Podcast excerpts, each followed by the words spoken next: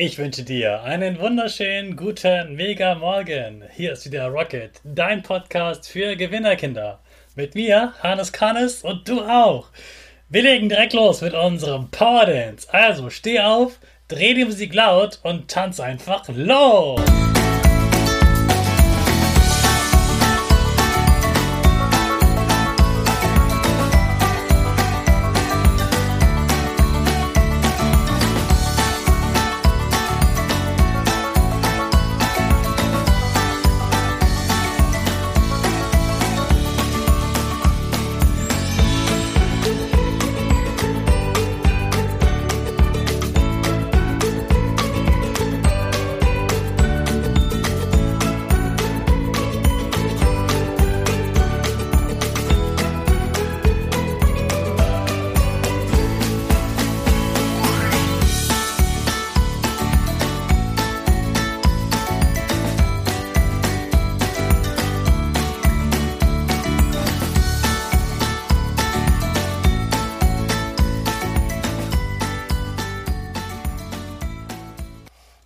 Super, dass du wieder mitgetanzt hast. Jetzt bist du wach und bereit für den neuen Tag.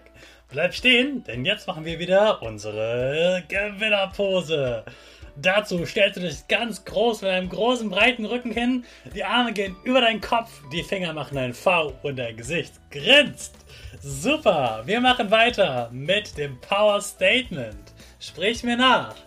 Ich bin stark. Ich bin groß. Ich bin schlau. Ich zeige Respekt. Ich will mehr. Ich gebe nie auf. Ich stehe immer wieder auf. Ich bin ein Gewinner. Ich schenke gute Laune. Chaka, super mega mäßig. Ich bin stolz auf dich, dass du auch heute wieder diesen Podcast hörst.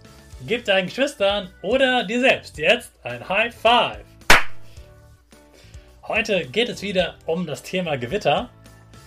Wir haben ja am Montag schon darüber gesprochen, wie so ein Gewitter entsteht an heißen Tagen, wenn es eine große Wolke entsteht, die warmen Sachen nach oben steigen, vor allem die ähm, Wassertropfen, und dann steht diese Wolke und daraus kann dann ein Blitz entstehen.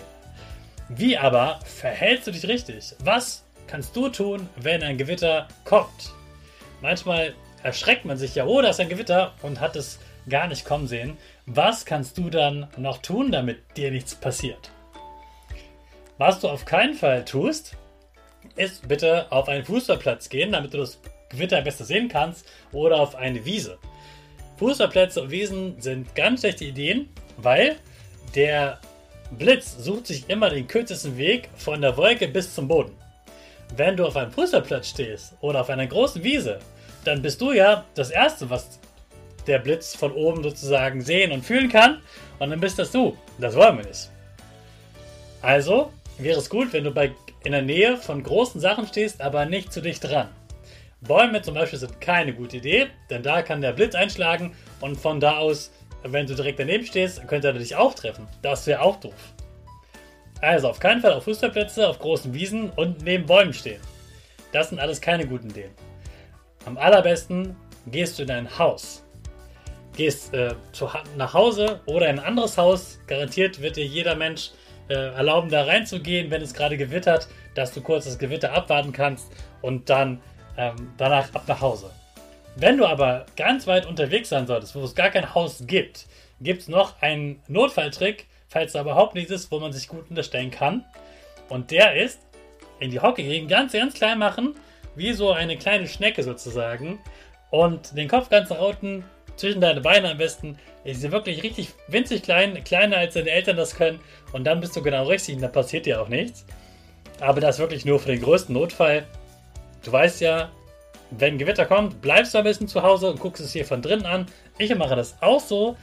Ich finde das total spannend, immer dann zu sehen, wie Menschen durch die Gegend laufen, nach, nach drinnen laufen und äh, meinte so überrascht sind, dass ein Gewitter kommt. Ich weiß meistens vorher, dass eins kommt, weil ich mir vorher die Wetter-App angucke, ob ein Gewitter kommen könnte, dann bin ich nicht mehr so überrascht. Und ich mag es aber total gern, drin im Warm zu sitzen und ein Gewitter von drin beobachten zu können. Morgen sprechen wir über die Frage, ob es wirklich stimmt, dass man im Auto vor Blitzen sicher ist. Also freu dich auf morgen. Jetzt starten wir aber erstmal unsere Rakete. Alle zusammen. 5, 4, 3, 2, 1, go, go, go!